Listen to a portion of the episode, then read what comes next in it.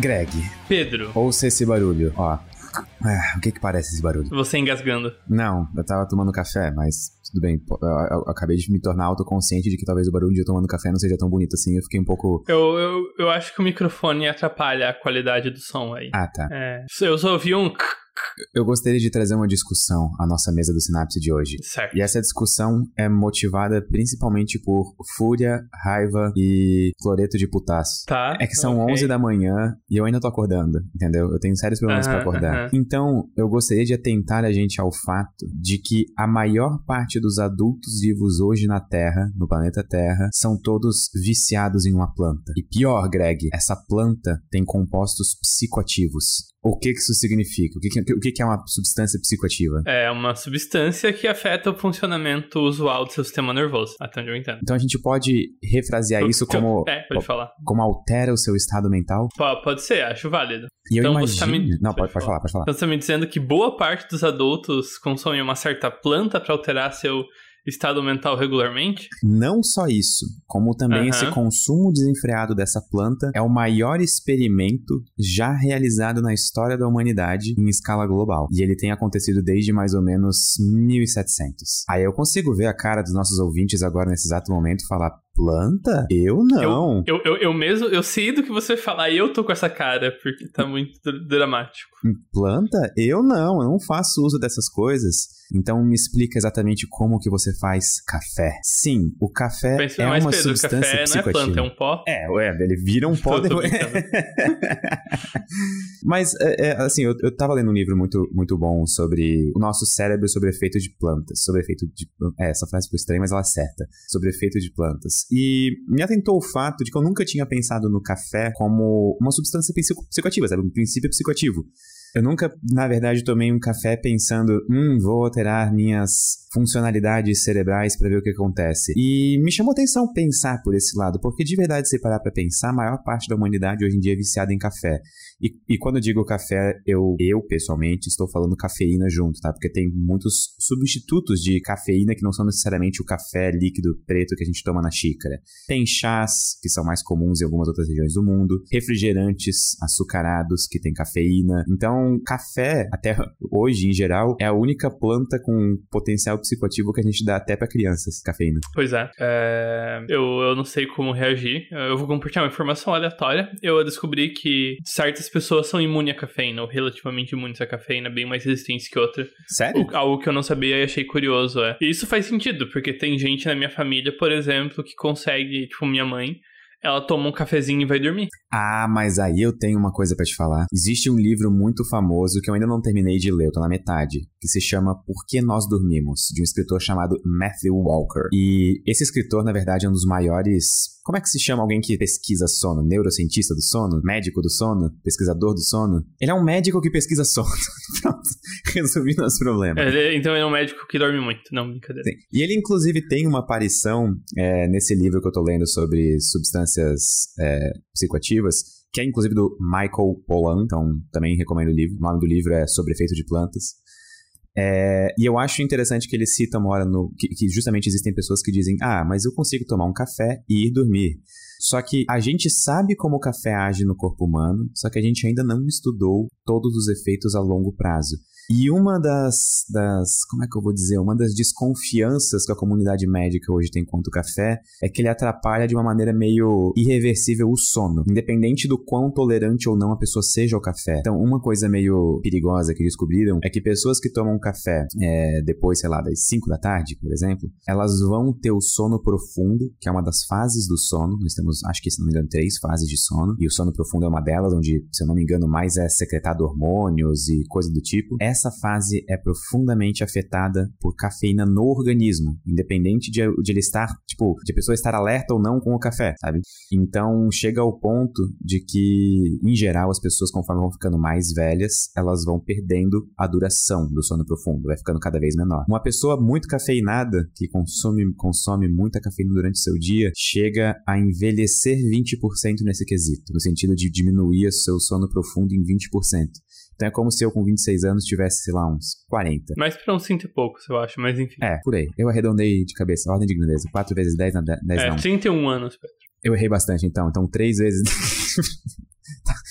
tá, tá 10 na 1, pronto. Tudo isso, Greg, só porque eu não consigo ficar acordado, entendeu? Todo, essa, todo essa, essa, esse papo maluco de café, só porque eu não consigo ficar acordado. Uh, quanto café você consome, Pedro? Abre, abre, as cortinas da hipocrisia. Ah, então, eu acho que no meu dia, eu comprei uma maquininha de expresso, porque eu sou viciado em café. E não é uma maquininha muito chique nem nada, sabe? É só uma maquininha simples de fazer café em cápsula. Que eu, inclusive, odeio o fato de gerar muito lixo. Então, eu comecei a reciclar as cápsulas. Mas, enfim, continuando, eu acho que vão uns 6 a 8 cafezinhos desse por dia. E acho, eu acho que é, esse é um dos motivos pelo qual vocês não conseguem ver isso enquanto ouvem o Synapse, mas a minha perna está bastante agitada nesse momento. É, eu não sabia que era tanto eu, por referência, eu tomo duas xícaras por dia de café passado, uma de manhã e uma depois do almoço aí. Ah, de café passado eu tomo menos. É.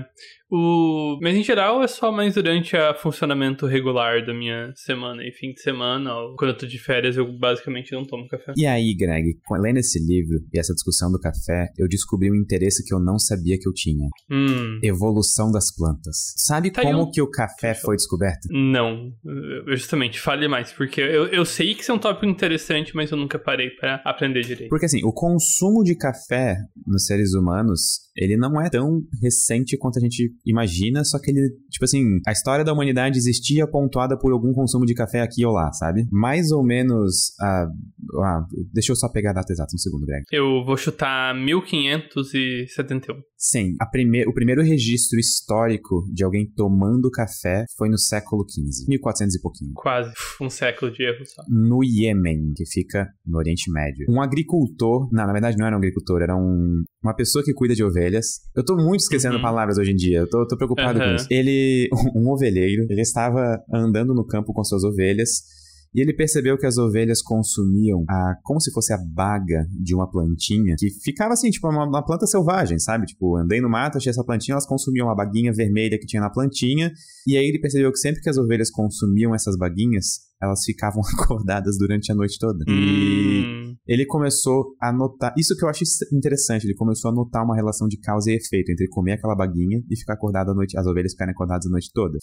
Então, long story short, eles resolveram experimentar a baguinha. E o resto é história, porque ela fez um puta de um efeito. É, era basicamente o café selvagem. Aham, uhum. ah, que interessante. E tem algum outro ponto dessa evolução do consumo de café no mundo que tem mais sobre essa história específica de como o café acabou virando algo tão popular que você então, tem para compartilhar? Ou... O café, ele era monopólio árabe de, de produção. Todo o café consumido na Europa, depois que o café estourou na Europa, ele vinha de algum navio ou alguma coisa assim e era produção árabe. E houve, em determinado ponto, 1714, uma muda de café na cidade de Mocha, no Iêmen, foi roubada e trazida para o Novo Mundo. Então, todo o café que a gente tem no Novo Mundo descende de uma única muda que foi roubada em 1714. Cara, isso, isso dá muito um filme inusitado, assim, de o furto do café. Exato. Inclusive, se eu não me engano, existia algum decreto real para essa muda ser roubada, coisa assim. É, a história do café é realmente maluca. Ela é realmente uma história bizarra. E por que, que eu falei de evolução nas plantas antes de chegar nesse ponto? Porque eu comecei a ler sobre qual que é a razão evolutiva que algumas plantas oferecem princípios psicoativos, tipo cafeína. Qual que é a utilidade disso? Eu sei que a cafeína é um repelente de insetos. Sim, e de pragas também, em geral. De pragas, uhum. Mas e se eu te dissesse que em experimentos com abelhas, quando, por exemplo, a gente pega uma gotinha de néctar só com açúcar e outra gotinha de néctar com traços de cafeína, que seja, as abelhas sempre preferem a que tem cafeína. Então, su... abelhas ficam chapadas de cafeína também, hein? Sim, e elas inclusive retornam, em experimentos, elas retornam para plantas, mesmo que de plástico, onde elas sabiam que existia néctar cafeinado, mesmo que não exista mais néctar cafeinado lá. Hum, então, a, além de repelir insetos que a, a planta do café não gosta, aparentemente ajuda na polinização. Exato. E tem talvez um outro fator que eu achei o mais wow, assim, que eu fiquei pensativo. A planta do café, por produzir cafeína e cair nas graças dos seres humanos, se tornou uma das plantas mais cultivadas no mundo inteiro. O café hoje é cultivado cultivado em todos os continentes, sem exceção, e praticamente todos os países. Quer dizer, a, a Antártida é um continente, eu vou retirar o que eu disse. Ela, o café não, não é plantado lá. Eu, eu, tenho, eu tenho certeza que deve ter algum cientista maluco que é. na Antártica, Pedro, então tá valendo.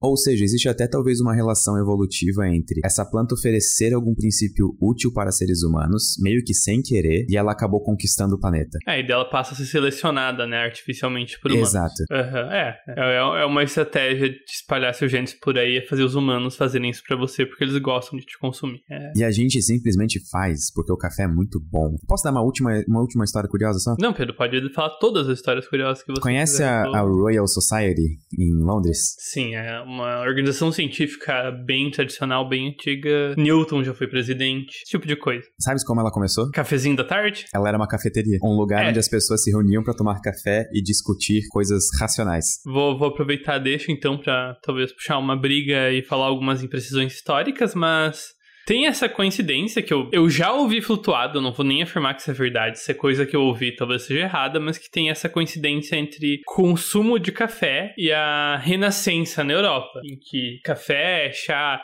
e bebidas quentes não alcoólicas começaram a se popularizar nessa época. E se eu te dissesse que isso não é tão coincidência assim? Qual, era, qual era a segunda bebida mais segura de ser consumida na Europa atrás do álcool só? Alguma coisa quente. Água. Água. Ninguém uhum. bebia bebidas quentes antes do, do surgimento do café. Era meio que hum. inimaginável. Então. É, uma das que eu acho bom falar, porque o pessoal bebia muito álcool, não era só porque o pessoal gostava de ficar bêbado. Eu tenho certeza que eles gostavam disso também mas porque tinham alto risco de você consumir, é, ficar com desinteria por tomar água contaminada por bactéria. Saneamento moderno não havia sido inventado. Então você consumir bebidas levemente alcoolizadas, mesmo que bastante diluídas, era questão de segurança, era a versão do saneamento deles. É, crianças faziam consumo de álcool, bebidas alcoólicas nessa época também. Porque realmente uhum. a bebida mais segura eram bebidas com álcool, em geral. Mesmo que diluído, que nem o Greg falou. O que acontece com uma sociedade que tem o consumo de álcool em todas as refeições, Greg? O que acontece com a mente das pessoas? Elas têm ideias muito, muito legais que elas vão fazer essa tarde. é a mente fica anuviada. E justamente com a introdução do café, as pessoas deixaram de beber álcool, pararam de fazer o consumo de bebidas alcoólicas e começaram a usar uma bebida que vem de uma planta que tem como efeito no cérebro humano deixar a gente focado e um pouco mais racional, eu vou dizer, e despertos. Então, sim, o café tem a ver com o iluminismo e renas o renascentismo na, na Europa. Fico feliz que eu não caí numa fake news, então. É, só, ah, só assim, eu, eu tomaria uhum. o cuidado de não dizer, por exemplo, que foi ele que causou, sabe? Uhum. Eu tomaria esse cuidado. Mas sim, ele tem completamente a ver. Ah, na Europa, na, em Londres especificamente. É, até porque tem outras correlações, né? Se tá chegando o café, quer dizer, como você falou, isso vinha do Oriente Médio. Então quer dizer que tá tendo uma troca comercial e provavelmente de informação também com os povos do Oriente Médio, que, se você seguir a tradição grega, da filosofia grega, foi onde ficou guardado a informação grega durante a Idade Média, né? Os sucessores mais, digamos, diretos do pensamento grego foi o Oriente Médio, até que o pensamento grego voltou pra Europa por lá. Precisamente. Então tem café talvez só veio de brinde aí. Em Londres, mais ou menos em 1700 e por volta de 1730, 40, é, existiam várias cafeteiras e elas eram conhecidas como universidades de um centavo, porque o café custava um centavo e as pessoas sentavam lá e geralmente tomavam café enquanto ouviam falar sobre política, esportes, é, assuntos mais intelectuais e cada uma dessas cafeteiras ficou relacionada com alguma outra coisa no futuro, tipo a bolsa de valores de Londres, é, se eu não me engano era onde o pessoal fazia negócios assim, tipo ia tomar café e fazer negociações. É, a Royal Royal Institute virou era onde era a parte onde a galera tipo tomava café falando sobre coisas inteligentes diferentes, tipo Milton. Se eu não me engano, se eu não me engano, Voltaire escreveu algum dos livros famosos dele enquanto tomava café numa cafeteria, uma coisa assim. Então, eu acho bastante interessante essa relação entre uma bebida totalmente mundana que a gente tem hoje e mundo mudando. Eu, eu acho muito curioso como quando, em geral, a humanidade descobre alguma substância nova que tem efeitos notáveis, tipo café, vinho, é muito dramático até que aquilo se normaliza que as primeiras civilizações, quando descobriram vinho, virava algo religioso, assim, é se embebedar até desmaiar era tipo um ritual que acontecia uma vez por ano e era uma forma de entrar em contato com os deuses e era ó, que dramático. E agora o pessoal toma campo largo de 12 reais depois da universidade e não pensa é, duas vezes. Então, muito engraçado essa evolução conceitual do, das coisas que a gente consome, né? Ah, o café começou com essa visão ritualística. Monges budistas usavam muito café para conseguir ficarem concentrados durante longas sessões de meditação. Isso é fascinante. A bebida ganhou o mundo. Você tem mais alguma notícia cafeinada, Pedro? Não, mas eu gostaria de rapidinho ali fazer um café.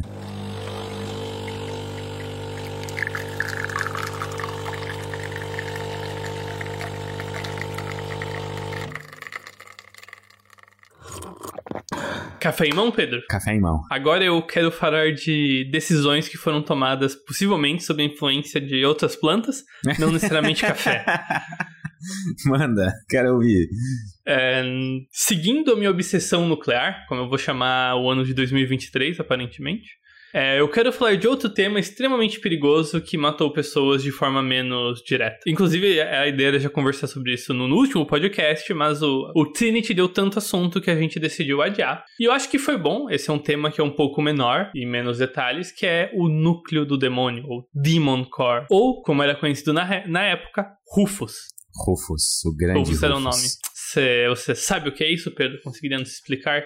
O núcleo do demônio, ou Uhum. Rufus. Vamos, vamos chamar de Rufus até ele ser apelidado Rufus, de núcleo do demônio? Perfeito. Então, o Tá. Rufus. Ó, o Rufus era uma massa subcrítica de plutônio. Era pra ser a terceira bomba atômica, mas não chegou a ser transformada em uma bomba porque o Japão se rendeu depois da segunda. Então eram pra ter três e acabou a terceira não acontecendo. Então o exército americano e os cientistas da época pensaram, ok, vamos usar essa massa daqui de plutônio que a gente montou pra ser uma bomba pra estudar radiação e tudo mais. Exatamente. Então a bomba foi mandada de volta para o laboratório de Los Alamos, onde uma série de experimentos, porque até então como que era feito, até então tinha só um bom entendimento de como você tornava essa massa de plutônio não crítica em uma massa crítica. Que você explodia ela com explosivos convencionais para criar uma compressão, aumentando artificialmente a densidade enormemente e iniciando uma explosão nuclear, certo? Uhum. O objetivo dos experimentos com esse núcleo de plutônio chamado Rufus era é, investigar outras condições que poderiam levar à criticalidade. Então, aqui eu acho interessante explicar o que, que é criticalidade, Pedro. O que, que é uma reação em cadeia crítica. A criticalidade nesse sentido não é quando a gente tem nêutrons o suficiente pra sustentar uma reação e, tipo, não tem como parar ela. Exatamente. É, a energia em uma reação nuclear é liberada quando um átomo, um núcleo de plutônio, é quebrado por um nêutron. Essa de- destruição do núcleo de plutônio libera nêutrons é, e libera dois ou mais nêutrons. E se esses dois ou mais nêutrons acertarem outros plutônios, você termina com o cenário que agora você tem nove nêutrons. E daí 27. E vai escalando exponencialmente a quantidade de explosões, de destruições de núcleos atômicos que você tem. É, esse é o, o cenário de criticalidade, é quando você tem matéria suficientemente perto uma da outra para que seja muito provável que um nêutron acerte outro plutônio.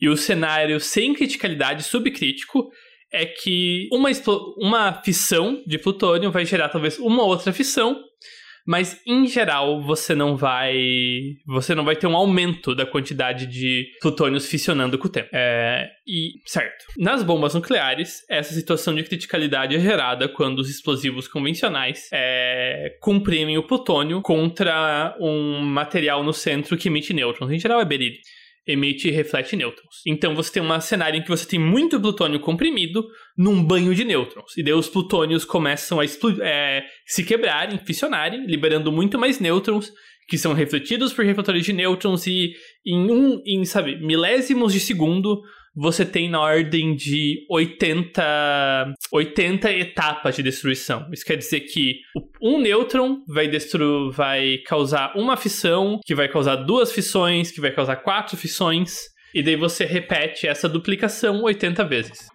Deixa eu fazer uma leve conta aqui. Pega o guardanapo. Eu tô usando o Google mesmo. Ah, por referência, 2 elevado a 80 é muito, muito grande. É na ordem de 10 elevado a 24. 10 elevado a 23, na real. É muita coisa. É, e isso é difícil de conceber. 1 trilhão é 10 na 15. Então é quadrilhão, 10 na 18. Sextilhão, 10 na 21. É da ordem de um septatrilhão de reações nucleares. E isso é para cada nêutron inicial. Então, se você tem 10 mil nêutrons iniciando a reação, você tem 10 mil vezes isso. Cada vez mais coisa. É, então vamos fazer uma. ah, fazer uma conta de guardanapo aqui. É, e só um, esse um nêutron liberaria o equivalente a 10 na 12 joules, que é muita energia. É, enfim, isso é tipo energia suficiente pra mover um trem. Isso é um nêutron que causou isso, não os 10 mil. Então é, é, é- é muita energia, certo? E. Certo. Então, como que o núcleo, o Rufus, seria usado para estudar essa condição de criticalidade? A ideia era colocar ele envolto de uma forma ou de outra por refletores de nêutrons. Isso não ia aumentar a densidade do urânio, mas ia aumentar a quantidade de nêutrons que o urânio está envolto plutônio, em. plutônio. O que aumentaria a chance de reações nucleares, que aumentaria a chance de emissão de mais nêutrons, que quando chegasse a um certo ponto atingiria esse estado de criticalidade. É plutônio, viu, Greg? É plutônio, plutônio, perdão. Eu vou me confundir algumas vezes ainda. Esse tipo de experimento, tentando criar criticalidade, é muito, muito, muito, muito perigoso. Uh, porque mesmo que você fique pouco tempo no estado de criticalidade, você vai causar uma enorme quantidade de radiação liberada. O Feynman, inclusive, não para esses experimentos com Rufus em questão, mas para experimentos até antes, ele tinha um apelido carinhoso para esse tipo de experimento. Qual que era? Não sei se você ouviu. Cutucar a cauda do dragão. É, faz sentido. E porque se o dragão acorda, você morre. Como todo mundo que lê o Hobbit sabe. Inclusive, os primeiros testes com criticalidade, tipo, no ponto que os dois grandes acidentes aconteceram, mais de centenas de testes de criticalidade tinham sido feitos com sucesso e com segurança, inclusive em cenários similares. É, por exemplo, teve um, um que foi muito interessante justamente para testar a criticalidade do, do setup da primeira bomba de plutônio, em que eles colocaram a, os pedaços da bomba fixos. E num vão entre esses dois pedaços, tinha um vão entre eles, um espaço, eles fizeram um mediador de nêutrons cruzar entre os dois. É, eles tipo, soltaram do alto, sabe? E daí, enquanto no pequeno tempo que aquele pedaço de material tivesse entre as duas placas, era pro plutônio se tornar crítico. Mas como tava caindo, aquilo ia durar muito pouco e ia ser seguro. Então é dá uma, pra ver. É, é um jeito mecânico bem inteligente de manter um negócio um pouco menos perigoso. É, pouquíssima chance de falha. E eu acho que até esse foi o problema. Depois de centenas de testes bem-sucedidos, o pessoal tava confiante demais. Sim. O primeiro Inclusive- incidente deixa isso bem claro. Uhum. Inclusive, isso é um, um fato bem, bem conhecido de que os acidentes tendem a acontecer não em situações extraordinárias, mas justamente em situações que às vezes são mundanas e você faz todo dia, você faz sem pensar e de repente você tá bem. Vamos ver o que vai acontecer. O famoso perdeu o respeito. Perdeu, exatamente, perdeu o respeito. Ahn, o Rufus levou a dois acidentes é, de criticalidade que envolveram perda de vida. Eu acho até curioso que os dois tiveram só uma vítima direta em cada um deles. Só que diversas outras vítimas que podem ser consideradas indiretas. Esse é o problema da exposição à radiação, né? Como é um negócio meio aleatório, a gente não tem como ter 100% de certeza que foi indecorrente, tipo, a causa e efeito tá naquilo, sabe? Só que ainda assim, tem algumas outras mortes indiretas que, sim, parece estar bem claro que foi. Sim, eu já vou chegar nelas. É, o primeiro acidente foi em agosto de 21 de 1945. E um cientista, ele tava. Deixa eu abrir aqui, eu consigo ver o nome dele. Harry Daglian. Harry Daglian. Boa, Pedro. É que essas são as minhas notas, os documentos ainda, que era quando era classificado o nome dos cientistas. Ah, o Harry, ele tava basicamente construindo uma casinha de tijolos que refletem nêutron ao redor da esfera de plutônio. E dele colocava um tijolo, ele olhava para o contador de radiação dele e via o quão perto da criticalidade a sua casinha deixava o plutônio, certo? Uhum. Então, ele fez um teste de tarde e quando ele tava. Quando a, a radiação já tava pitando, ele pensou: putz, acho que esse é o meu máximo, não sei se vale tentar botar outro. Ele anotou os, os resultados e foi pra casa. Só que daí, daí ele perdeu o respeito. Ele pensou: putz, acho que dava pra ir mais longe, né? Então ele voltou sozinho pro laboratório de noite e continuou o teste botando mais tijolos. E quando ele ia botar um fatídico tijolo, ele viu que se ele terminasse de botar, o plutônio ia entrar em criticalidade e ia começar a emitir radiação que nem louco. Então ele pensou, putz, eu tenho que parar aqui. E nesse momento, o tijolo escorregou da mão nele e caiu do lado da esfera de, de plutônio, que entrou em criticalidade Au. aconteceram no, no tempo de ele tirar outro tijolo do setup para parar a criticalidade. Aconteceram 10 na elevada a 16. São 10 trilhões de fissões de plutônio, que emitiram uma quantidade de radiação duas vezes maior do que você re- receberia estando no chão debaixo da onde a bomba de Hiroshima explodiu. Eles até. É, chegou a acontecer um flash azul, não chegou? Sim. Eles viu o plutônio ficar azul, do basicamente o ar tá tendo que é, emitir a energia que tava absorvendo de alguma forma e chegando a ficar incandescente por conta disso, seguida por uma onda de calor. E se o seu experimento com radiação faz o ar brilhar azul, tem um problema muito, muito, muito grave. Eu tenho pena do guarda que estava sentado na sala nesse momento. Felizmente, nesse experimento, ele foi a única pessoa que sofreu uma quantidade significante de envenenamento radioativo. Justamente porque ele voltou depois. O guarda que estava na entrada só recebeu, recebeu uma dose que não é insignificante, é tipo uns 100 raio-x, sabe? Uhum. Mas talvez, provavelmente não teve grandes efeitos a longo prazo, não. Dito isso, o cientista morreu 25 dias depois, por envenenamento agudo de radiação. É, e no hospital ele estava acompanhado pelo protagonista é, da nossa segunda acidente, o Slotin, que vendo a história eu sou forçado a não querendo xingar o Slotin, mas meu Deus, cara, meu Deus, cara.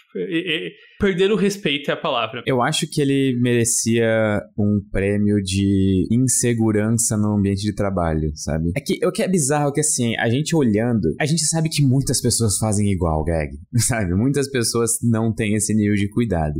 E aí a gente vê a história dele a gente pensa, nossa, isso só aconteceu porque ele fez tal coisa de tal jeito. Só que quantas pessoas fazem tal coisa de tal jeito no dia a dia hoje? É, é, ele tinha um método bem responsável de fazer os testes dele de criticalidade.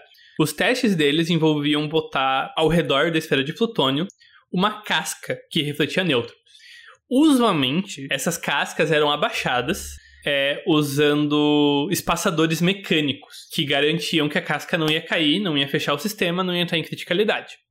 Ele você abaixando e medindo a radiação para cada abertura, certo? Uhum. Só que não era possível chegar super, super perto de fechar as cascas com os espaçadores, né? Porque os espaçadores têm que ter uma dimensão não trivial, enfim. Então esse cara decidiu que ele ia fazer na mão mesmo. Então ele pegava a casca de que refletia nêutrons e começava a botar com a mão por cima da esfera de plutônio, enquanto usava uma chave de fenda que terminava bem fininha como espaçador, tipo uma alavanca para regular o espaço.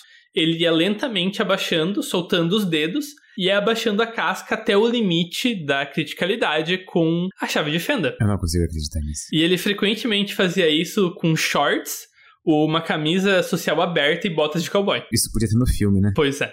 Mas eu- é, isso já foi depois da, do Trinity, então acho que o filme provavelmente vai parar no Trinity. Enfim, é, o filme em questão é o filme do Nolan. Tem uma, ele- frase, uma frase famosa do, do Fermi sobre esse experimento, né? Exatamente. Ele, ele conhecia o pessoal, ele, ele chegou no laboratório do, deles e falou: Olha, gente, se vocês continuarem fazendo os experimentos assim, eu dou um ano pra, vocês- pra todos vocês estarem mortos. E aqui eu quero deixar claro que o Fermi nem de perto era uma pessoa é, que era excessivamente envolvida com segurança. O Fermi, por exemplo, ele se voluntariou para ir no centro do teste da primeira explosão nuclear, pegar material radioativo imediatamente depois da explosão.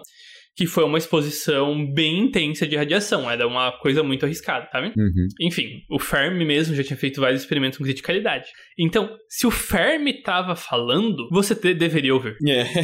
Sabe, o, o Fermi não é considerado um dos maiores físicos experimentais e teóricos da humanidade à toa, e, e nessa época ele já era um gigante da ciência. Sabe? Se o Fermi tá falando, você deveria ouvir. De toda forma, um último, era o último experimento com essa esfera de urânio, Rufus, que viria a ser conhecida como núcleo do demônio, seria uma demonstração educativa desses testes para outros cientistas que não estavam tão por dentro desses experimentos.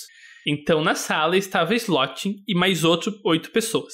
E esse seria o último teste antes do núcleo do demônio ser explodido com uma bomba atômica. E nesse teste, a mão firme de Slotin falhou. A casca de material refletivo caiu sobre o plutônio. E imediatamente aquilo começou a brilhar azul e emitir calor. O Slotin rapidamente tirou a casca de cima e jogou pro lado. E antes do pessoal sair da sala, ele falou: Não, gente, todo mundo marca onde estava no chão. Porque daí eles iam conseguir calcular exatamente quanto a exposição à radiação cada um deles passou. Outra coisa que o Slotin comentou imediatamente depois foi: Well, that does it. Que eu acho que traduz meio: É.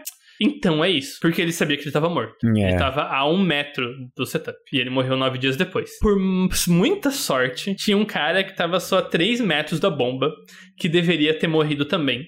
Só que ele estava exatamente atrás do slot. E o slot serviu como um escudo de radiação pra ele. Se esse cara tivesse dois passos pro lado, ele também tava morto. Cara, isso é muito bizarro.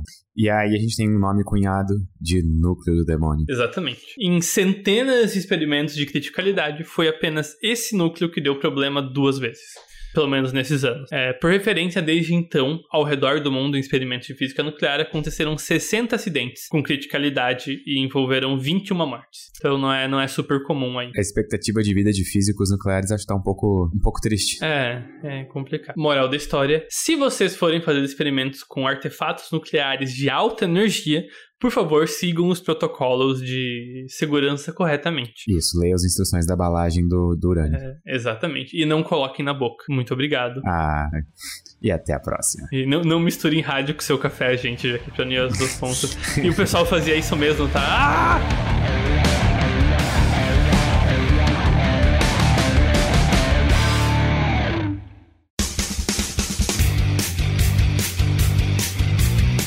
Cortes, edição de podcast.